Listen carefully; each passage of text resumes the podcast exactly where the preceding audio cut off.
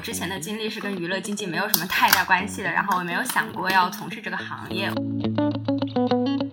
在业务部门还是说在战略部哪个比较好呢？我觉得比较难说，但是我觉得，呃，其实都有一些收获吧，在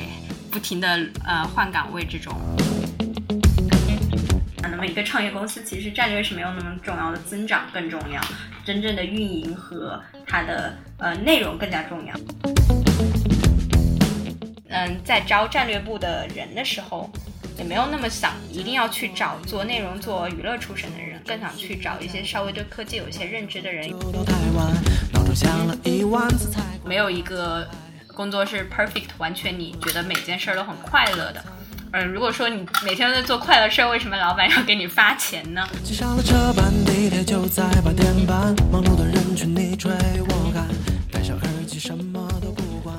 我觉得可能我第一次，呃，看到刘老师的岗位，最最好奇的就是，怎么经纪公司还会有战略岗？对，就是对。一般印象里，可能就娱乐经纪公司是不是一个，嗯，感觉像比较像一个圈子内的，比较靠资源，然后比较靠。不知道说是不是说 野路子，就这种的 公司，然后没有想到他也有一个战略部，就是我也是第一次听说。是是。现在你们战略部是主要做一些什么样子的工作？其实，在我们业内，就是有战略部的公司的话，据我所知，应该是只有我们公司有。然后呢，确实你说的很多，就是对经济娱乐公司这样一个现状，确实也是广泛存在的。就是呃，可能大部分的从业者，其实他们的背景和我都是蛮不同的。确实，呃，不能说他们野路子，可能更偏是偏创作型，或者说。呃，比较对外型的人才，但是为什么我们公司有战略部呢？是因为呃，我们公司其实是一个有好多有比较多的业务线的公司，它其实被最为人所知的可能是呃经济这方面，比如 啊，然后其实比如说另外一块 MCN。就是也是我们旗下的，然后其实更多的话，我们也在做直播，也有在做自己的自有品牌，然后还有在做游戏啊、动漫，因为有各种各样的业务线呢。那我们其实战略部的主要的工作，其实就是去看市场上有哪些机会是我们可以用自己现在的优势去切入的，而且是有比较好的增长点的。其实很简单概括，就是说我们公司的战略部跟任何一个互联网公司或者说传统行业的公司都是一样的，都是去看市场上有哪些新的增长点，然后做的工作的内容也是。是做研究啊，然后包括一些内部事情的协调啊，数据的分析啊，其实呃是蛮传统的一个岗位。嗯，那你觉得就对于经纪公司来说，战略部门是不是一个必须的部门？还是你觉得有一些工作可能呃，比如说创始人或者说其他部门业务部门也能够自己相应承担？我觉得，首先对于一个这个经纪公司要看哪个阶段嘛，就是在不同的阶段，比如说一个刚刚兴起的经纪公司，它可能是不需要战略部的。任何一个行业其实都是一个刚刚兴起的公司，可能都不需要一个战略部。那为什么我们公司需要一个战略部？我觉得是在目前这个阶段，他想把过去的一些东西更规模化，然后。呃，也希望用一些就是相对来说不那么行业行业外的一些眼光，或者说理性的眼光去看待我们现在目前做的一些事情到底是不是对的。然后，呃，其实可能早期的经纪公司这种形态，它还是比较偏资源导向的呀，或者说偏。呃，比如说 MCN 这个行业的话，它也是比较偏创作导向的，没有那么多方法论，或者说一些偏理性、偏数据化的东西。很多人也不知道怎么去看这些数据，怎么用数据去帮忙自己，呃，去完成自己生意的增长。那这个时候，其实战略部是比较需要的。呃，然后另外一个呢，也确实是跟我们公司的发展方向有关，想看一下，就是不只局限于一个经纪公司这个呃本身的这这块现金流的业务，也想去探索一下新的方向。所以说，所以说从这个层面上来讲的话，那肯定战略部对于我们目前的阶段是非常重要的。再加上可能未来的一些融资啊、上市啊这些东西，可能我们也会呃参与。那么这个部门也会也会比较重要，在这个融资上市的这样一些工作当中。嗯。所以你们其实参与的还挺多的，而且我之前有听说你是会轮岗，对吗？就是在各个业务部门都会要去参与一下，然后了解一下他们现在在做什么。啊，其实这个不是说我们公司的每个战略分析师都会去轮岗，这个是蛮巧的，因为嗯，因为你刚刚也说有些业务部门就是他是不是可能他们自己有些决策权？其实我们现在直播这个新的业务线就是我们之前的战略部的 leader 他去成立的，然后所以说当时我也跟着他在直播那边是非常深入的参与了很多的业务，包括运营啊方向的一些事儿，还有就是我们的自有品牌的成立啊这些事儿，其实都是由业务部他去驱动，甚至他最后呃由业务部之前的 leader 去接任接管了这个业务的，这个是呃我们当时。最开始轮的一个部门在直播的业务线，然后后来去了短视频的业务线待了一段时间。那个时候是因为，呃，短视频就是 MCN 这一块的话，呃，其实它是有一个自己单独的策略部的。这个策略部呢，我们主要的工作其实跟战略部稍微有一些区别，是更多的是内部的数据的一些分析，然后包括他们的一些流程的优化，嗯，更多还是一些内部的事儿。所以，然后我在这个部门呢也待了三个多月，现在又是又回到了。呃，这个正经的战略投资部，然后可能会看更多的是一些新业务相关的。其实，在这三个部门，不是说呃我们公司安排每一个战略分析师都去轮岗，而是说恰好就是呃 换了三次岗位。哦，那还蛮特别的经历耶。所以你到了业务部门之后，你觉得呃真的碰业务跟做战略，其实你会更喜欢或者说更适应哪一种？有这样的比较吗？其实我在业务部门的话，做的也更多是一个分析师应该做的事儿吧，就也没有去当经纪人，然后也没有去跟博主真正对接，跟艺人真正对接这样。所以说，我觉得在业务部门里面去做策略或者说做战略呢，它其实有一个好处是会对业务它真正的一些数据啊更加敏感，包括甚至里面不仅是数据，一些真实发生的状况、真实发生的情况。都会有比较深的了解。那做战略呢，就是我们现在是不属于任何一块业务的，在做战略，甚至我们可能看的都不是我们真正的呃大家呃大众视野里面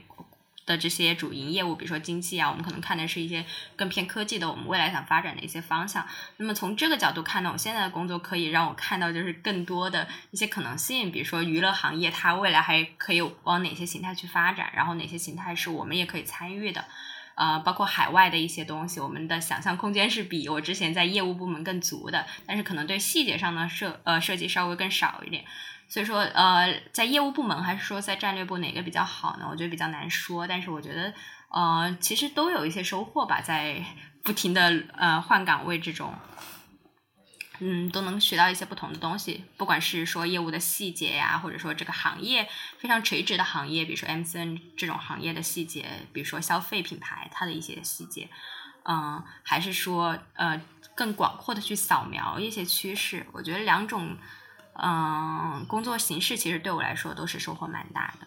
嗯，所以你当时找到这份工作是有一些机缘巧合，还是你原来就对？娱乐经济行业就非常感兴趣，然后战略部门也正好跟你的嗯学校专业和实习经历等等吻合，就当时是怎么决定选择这一份工作的？呃，这个其实。首先，我确实我之前的经历是跟娱乐经济没有什么太大关系的，然后我没有想过要从事这个行业。我之前呢，主要也是在互联网或者说 VC 实习，然后我毕业的时候其实也是想去互联网行业做商业分析或者做战略，或者说做产品。然后当时确实是也是比较机缘巧合的，在一个招聘网站上，我把我简历挂出去，然后当时我现在的。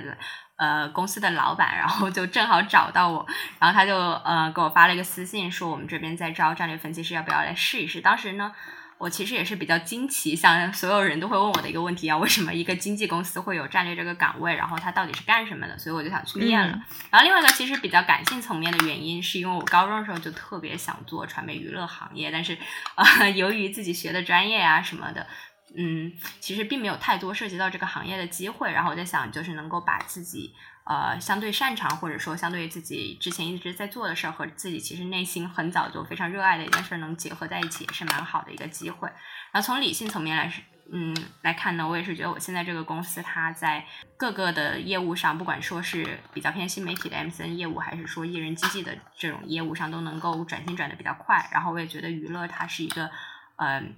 比较有长久性的东西，就是可能媒介的形式会变，但是人都是需要娱乐的，所以说我觉得我也是比较看好这个行业的发展。呃，就综合理性、感性的考虑，再加上确实是机缘巧合，对于这个行业很好奇，当时我就去面了，然后面了也就过了。然后我觉得当时，嗯，也是比觉得比较有挑战性的，因为我第一个入职的岗位其实是去孵化一个新的业务。那我觉得孵在一个业务的孵化期间去做战略的话，也会比较有挑战性，成长空间会比较足，所以我就没有什么犹豫的去了。不方便，我们就把这个剪掉。就是你当时有别的 offer。之间比较跟选择吗？呃，当时其实有，当时有呃，基本上是在互联网行业吧，然后还有一个科技媒体的创新咨询，嗯，几个岗位的其实薪资啊，然后呃各个方面其实都是比较类似的，然后当时内心其实也纠结了蛮久的。还有一个是人工智能的行业，其实和我现在的所在的行业是跨度非常大的，所以在这几个呃差异非常大的选择当中，其实我纠结了好几天。然后，但是最后综合比较呢，我觉得还是去这个公司。一个是它确实非常有意思，我也想看一下，就是这样一个非常传统的，在大大家眼里看来都不太需要战略的这样一个行业，它到底在做什么事儿。而且我觉得，呃，能够参与一个成长期的公司，它去成长也是蛮有意义的。而且我觉得，其实刚刚毕业，机会成本没有那么大，就算是。这个行业可能没有那么适合我，我至少也能学会一些东西。然后其实，呃，过一段时间我再去转变，就算我后悔了，其实没有那么大的机会成本，不如去试一试。那么现在待了半个月，虽然说是哦，不是半个月，半年的话，虽然有一些时候也会感觉到跟自己想象中有一些差别，但总体来说我还是比较满意，没有觉得很后悔这个选择的。嗯，我刚刚听到有一个觉得还蛮特别的，就是你觉得。毕业之后第一份工作其实试错成本都不是非常大，因为我们之前可能一直觉得就是实习是一个试错成本非常低，所以鼓励大家多去实习。但是毕业之后第一份工作大家都会相对比较谨慎，就是有非常非常多的考量，就不希望自己呃正式职场道路的第一步就走错。但是你会觉得其实第一份工作就还好。其实我也不是说就是第一份工作鼓励大家完全什么都不要管，就随着自己想做什么就去做什么。嗯，对对对，我觉得也是要确实要仔细考量一下这个工作，它如果说它就是嗯发展最好，它的天花板有多高，然后发展最差，它的最坏的可能性是什么？因为我现在所在的公司。它虽然说娱乐行业跟我之前所呃想的互联网行行业，或者说我之前尝试过像 VC 这种行业相对来说会更小众一点，但是它在这个行业当中，呃也算是一个呃比较不错的公司。那么如果说我从这家公司离开的话，其实我可以在这个行业内，或者说行业的上下游，比如说一些互联网平台，其实跟我目前做的工作有很多的重合，可或者说嗯。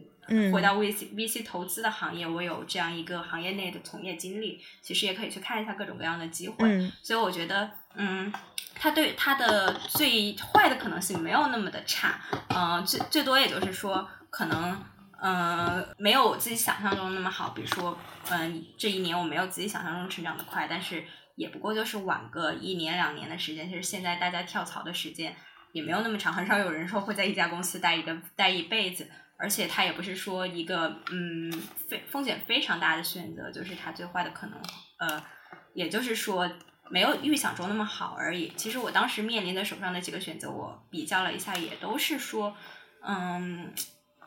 也都是说没有那么就是不会有风险那么大的选择。就是我去了这个公司，可能会呃在造成很大的影响。其实我对于我觉得对于应届生第一份工作来说，还是要看一下就是这个。这份工作它最好的可能性会在哪里？最好可能性，比如说，在一个成长期的公司，你可能会成为这个公司呃非常重要的一个角色，在相对比大公司更短的时间内。那如果说最坏的选择，也就可能没有成长那么快，但是你到市场上还是可以找到一个不错的工作，可能没有呃你去一个非常好的平台，然后出来找的那么顺利。但是呃，如果说这个人 本身能力没有什么太大的问题的话，我相信整整体上也不会有。太大的影响，所以这是我怎么看这个所谓的机会成本没有那么高这件事儿的。因为我自己之前也在比较大的呃互联网公司实习过，我觉得确实是，嗯，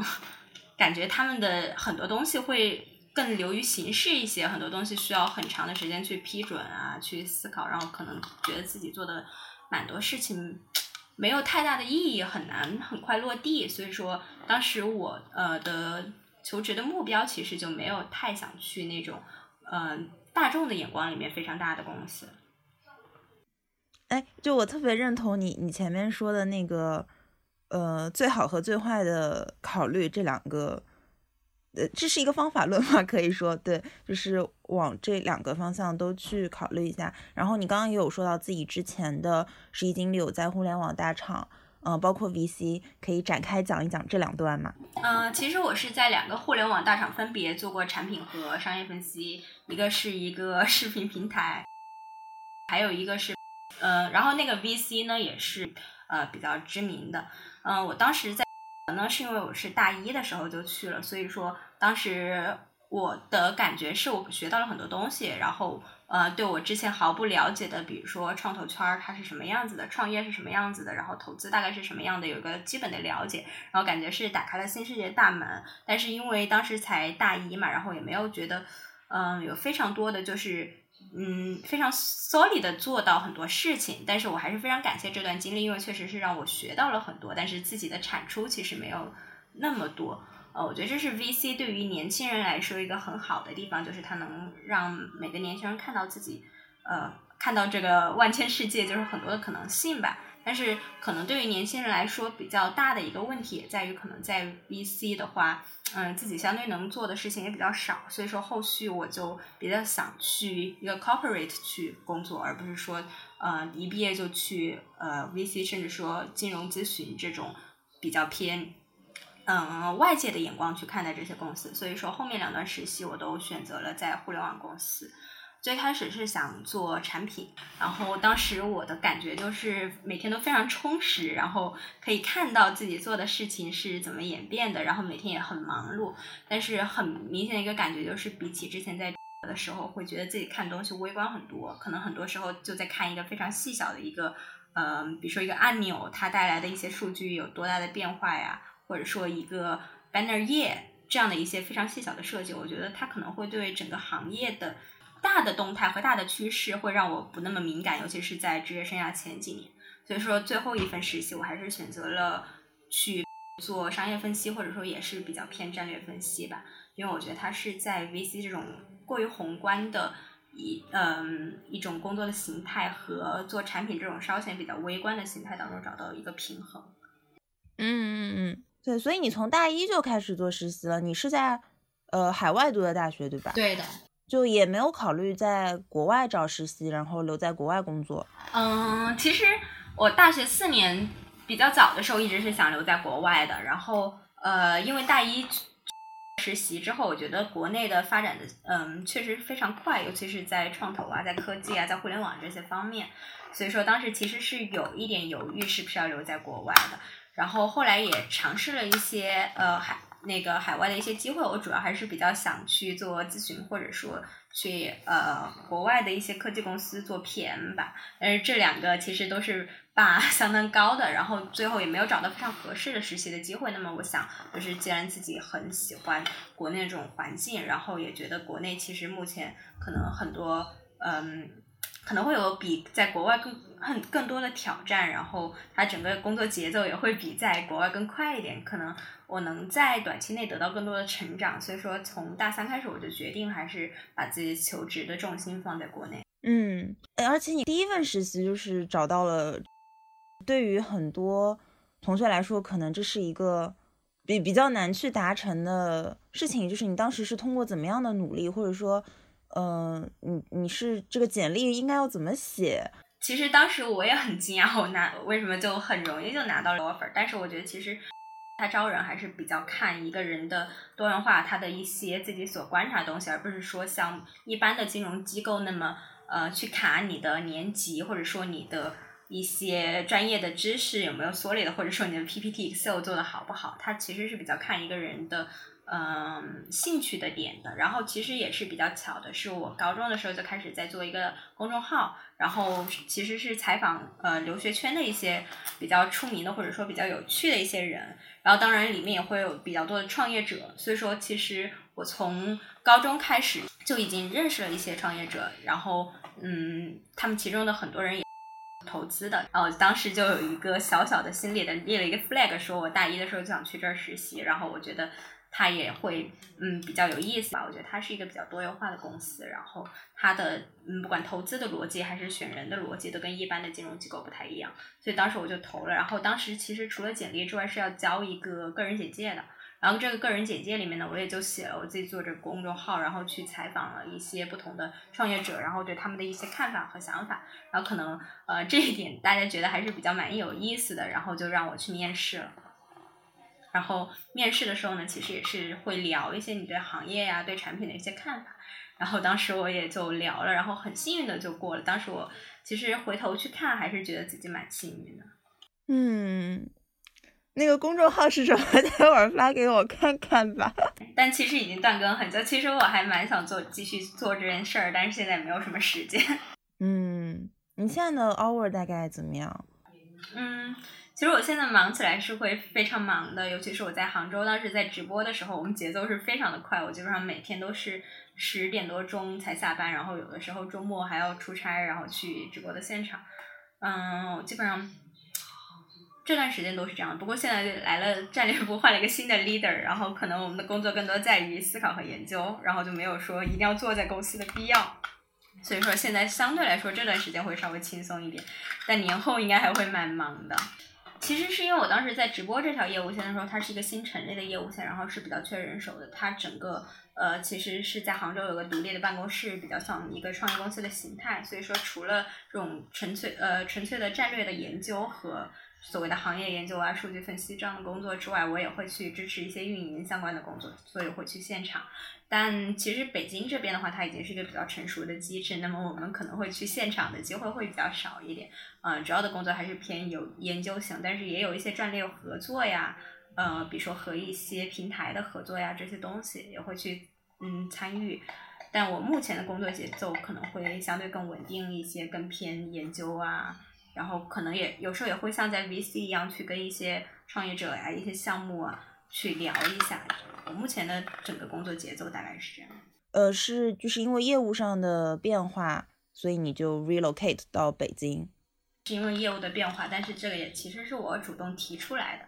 因为呃，在杭州那边确实是也有点太深入业务，就是有时候会去做比较多的一些事儿，而且我觉得当时嗯，他。因为它的整个结构比较像一个创业公司嘛，那么一个创业公司其实战略是没有那么重要的，增长更重要，真正的运营和它的呃内容更加重要。对于一个那个阶段来说，所以说我嗯，因为我觉得我自己的自身的能力点和我来这个公司的定位还是想做战略的，所以说我就回到北京说换一个业务线会不会有更好的一些发展空间？嗯，所以其实你在呃毕业的时候有考虑过。国内选择哪一个城市吗？还是相对来说重要性排的靠后一些？呃，其实我一直都是想来北京的。然后我当时面这个岗位的时候，他们最开始跟我说的也是在北京。然后因为那个业务的发展，其实是想去杭州。我当时以为是去杭州待一段时间，但是后来那个业务就完全的呃就留在杭州了。所以说我其实一直都是想留在北京的，因为我实习啊，然后过去啊都是在北京，我也非常喜欢北京这个地方。嗯。还蛮特别的，是我好像听到比较少的，就是说毕业特别想去北京啊，真的吗？因为你是南方人，对。然后北京大家可能都会觉得可能吃的不是很好吃。其实我觉得北京的吃的还蛮好吃的，因为我比较喜欢北京，是因为我比较喜欢看话剧啊，然后这些东西，还有画展啊这些东西。然后我觉得北京的文化氛围在。呃，比如说跟深圳相比，或者说跟杭州相比是比较浓的。然后上海因为我没有在那边比较长期的待过，所以不太清楚。嗯，应该国内就北京跟上海这两块比较丰富。是的，是的。而且我觉得深圳和杭州都是那种互联网味儿非常浓的城市。就现在的杭州的话，都是呃各种打工人每天都在加班，然后相对来说业余生活和文化的氛围会比较弱一点，比较淡一点。然后大家想的东西也比较雷同，我比较喜欢。就是这个城市有不同的人，然后的的地方，而不是说所有人都是做互联网的，然后所有人都想着快点，嗯，发快点拿更多股票，然后买房子。所以说，呃，这是我比较喜欢北京的一个理由。嗯嗯嗯嗯嗯，因为我们昨天线上趴的时候，就也有友友问，呃，毕业之后的城市应该怎么选择？就不仅是工作，也包括你说的像话剧这样的生活，然后可能也包括之后想到落户啊、买房啊等等等等，就是人生更长远的规划的问题。然后我们刚刚其实聊的，你看还是北上深、杭州都还是大城市，所以就是从你的角度，你会觉得说，就是毕业，呃，哪怕是就在这个几个城市之间选择，还是要尽量去到大城市。嗯，是的，是的。其实我还是比较想，呃，至少年轻的时候会在更大一点城市。我自己是重庆人，然后其实也算是一个啊还还 OK 的城市，但是我自己觉得这里会更适合生活一点。然后如果说真正说机会呢，肯定是国内嗯 更大的那几个城市更集中一些。有。比较长远的去，就想一直要留在北京吗？还是呃，其实我还是比较想一直留在这边的，因为我觉得我的职业规划来说的话，它可能是在北京比较适合，但是也不一定，说不定如果上海有一个很好的机会，或者深圳有一个很好的机会，我也会去其他城市。我觉得我整体来说还是没有那么，嗯，我觉得至少在三十五岁之前，我没有说我一定要留在哪个地方。就虽然我现在很喜欢北京，可能说。哪天我想做消费品牌，我可能会去广东，可能会去深圳，然后可能上海有个很好的机会，我会去上海。那可能我家乡有个很好的机会，重庆有个很好的机会，我也会去重庆。因为比如说像我们公司在成都成立了一个分公司，那说不定过几年我也会去这个公司。我觉得很多东西都是难以预料的，我还是想做好当下的事儿吧。嗯，但是如果长远来说想留下来的话，我还是比较想，我觉得如果有机会的话，还是比较想留在北京的。而不是说很快已经做好了计划，说我多少岁就要回家这样。嗯，我觉得这个我跟你还是挺像的，就还是先看工作机会，然后再看说城市到底在哪儿，其实都相对还蛮灵活的。对的，因为我觉得现在这个年代也是，就是搬家也是比较快的。像我从杭州搬到北京，也就用了一个国庆假期的时间。然后我觉得很多东西，嗯，其实我是。不是一个非常害怕换地理位置或者说改变自己生活的节奏的人，所以说我觉得这个我都 OK，不管在哪个城市。然后短期之内，在我目前这个人生阶段，我还没有说想好一定要留在哪个城市。然后我们聊一些行业上的吧，就是你前面有说到，呃，你一直在看就是娱乐行业的各种发展，包括你们公司有现在开很多新的业务线，嗯，呃，在往各种新的业务领域去发展，嗯，然后那你会觉得？嗯，就娱乐行业近，比如说五年之内，可能一个新的增长点，或者说比较好的一个业务线会在哪里？首先，艺人经济这一块的话，它目前已经不是我们盈利最高的一个业务了。然后，我们目前盈利最多的应该是短视频和直播。那么，其实我觉得这里面可以去体现一个东西，就是说，呃，我觉得媒体的形式是越来越往。更平民化，或者说从呃纯粹的 PGC 往跟 UGC 的方向在走的，然后这是一个娱乐呃一个内容形式的变化，我觉得这个是很明显的。可能过去的话，明星的收入他肯定在我们想象中是比网红多的，哪怕是顶级的网红，但是其实在现在不一定，而且嗯。现在的影视行业的话，相对来说，如果它没有呃形式上面的革新的话，它已经是没有那么大的一个盘子了。这是我自己的一个观察。嗯嗯，然后其他的一些我认为可能会有的增长点的话，一个是说我们如何把科技和呃就是我们目前有的内容形式更好的结呃结合起来。我觉得现在科技其实有很大的变化，但是在娱乐这个行业它没有那么大的变革，至至至少说那些变革可能。嗯，还在水面下，没有很多人去关注到它。但是我觉得，肯定下一波的 娱乐形式的改变是会随着技术的改变，可能是说，比如说像大数据啊这样东西，它更多被被运用在娱乐的行业里面，然后在这产业链的某一块儿，呃，去形成一些形式上的改变。然后可能说是，呃，它技技术可能会去改变内容的形式，呃，比如说我们也在涉及的游戏和动漫这些东西，肯定也是会和。嗯，技术有着更深的融合的，甚至说影视、游戏、动漫这些东西，可能这些内容形式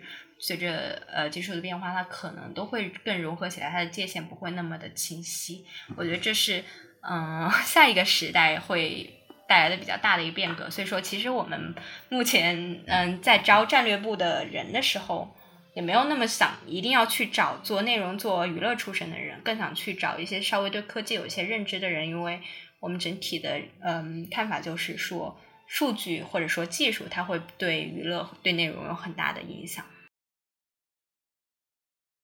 我觉得其实，嗯，可以分享一点，就是我工作之后，我会发现，嗯，在就是在读书的时候，会想把自己的兴趣和工作完全融合在一起，然后觉得自己工生活的快乐完全是来源于工作的。但其实真实的工作之后，发现任何一个行业都会有很多繁琐的东西、机械化的东西，可能你不想做，但是它是一个义务的东西。然后没有一个工作是 perfect，完全你觉得每件事儿都很快乐的。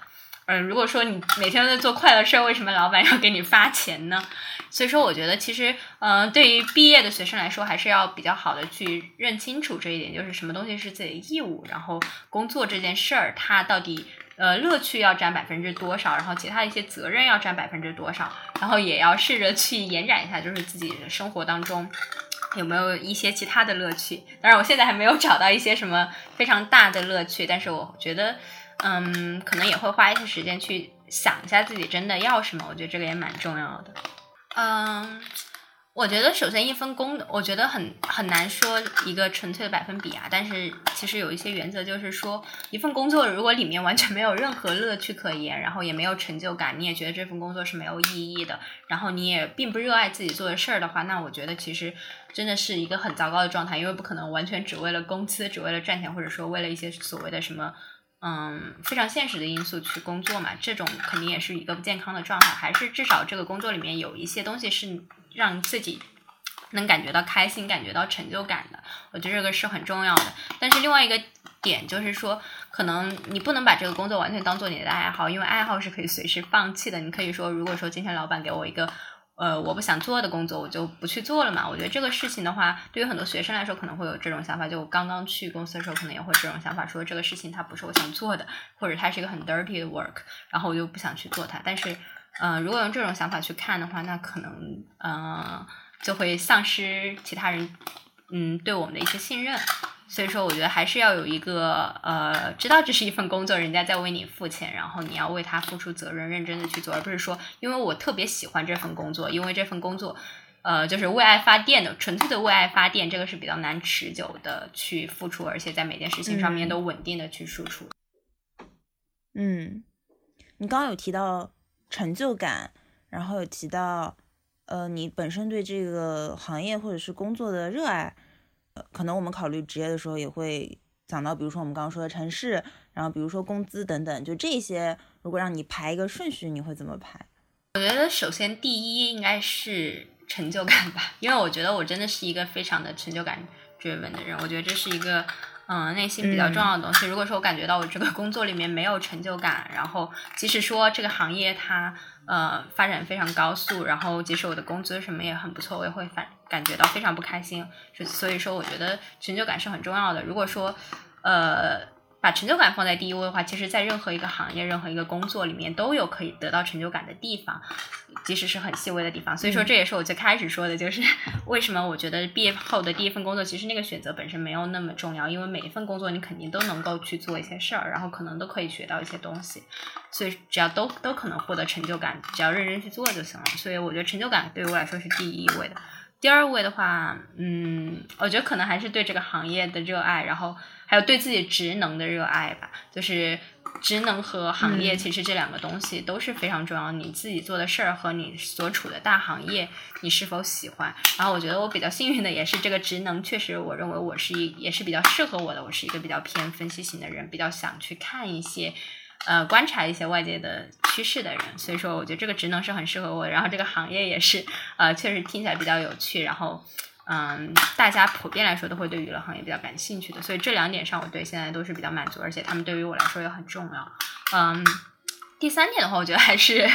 呃，城市和金钱，我觉得还是，我觉得还是个可能收入会相对更重要一些吧，因为呃，城市它对于我来说确实没有那么重要，而且收入的话，随着我们年龄的增长，肯定至少要保证能够负担起自己的生活，然后呃。能够至少有规避最基本的风风险的这样一个经济的基础，这些都还是呃必须要考量的东西。城市对于我来说反而是相对来说最不重要的，因为嗯，这如果说都能在这个工作当中得到成就感，然后你又是喜欢这个行业、喜欢这个职能，然后工作也不错，那应该在哪里都能过得比较开心。那城市其实只是一个比较表面的、比较嗯形式化的东西，所以我觉得我会把它排在最后面。嗯嗯。刘老师，你觉得你是一个比较外向还是比较内向的人？我会觉得你是一个比较外向的人。嗯，我觉得其实。我在 做每个性格测试的时候，我会觉得我是一个相对比较外向的人。嗯，我觉得看怎么定义外向和内向吧。有的时候我会比较想喜欢自己去想很多东西，我觉得这个可能也是在某些定义里面一个内向的定义。但总体来说，我还是比较想去跟外界交交流，然后想跟不同人去碰撞，然后 也比较想去分享自己想法的一个人。所以我觉得整体上还是比较外向的吧。嗯，比如说你的周末的时间，我有的时候会。就是用充电来形容，就比如说工作日非常累了，然后到周末就一定需要恢复一下自己的时间，恢复到自己的这个这个状态。然后有一些呃人可能就是很宅，就宅在家里，就觉得待在家里不管做什么，只要待在家里就是给自己充电了。然后有一些人可能是呃要出去 social，然后跟人交流，跟朋友聊天，然后这样来获得新的能量。就是你你是其实是呃比较偏对外的那一种。其实我 老实讲，我这半年来还蛮宅的。工作之后，嗯，但其实可我觉得主要是因为体力上的话，肯定还是觉得待在家里睡觉是最能恢复能量的。但是从获得心理的能量来说的话，其实我嗯不一定每周都会。呃，去和很多人 social，但是我觉得，嗯，每次去和一个人，不管说是自己很好的朋友、很多年的朋友，还是说一些新认识的，呃，比较有趣的朋友交流，我觉得他确实是能够让我的心理上获得很多能量。但是可能出于由于时间或者体力的缘故，并没有就是非常的 social queen。但是，呃，我尽量还是会每周都去和呃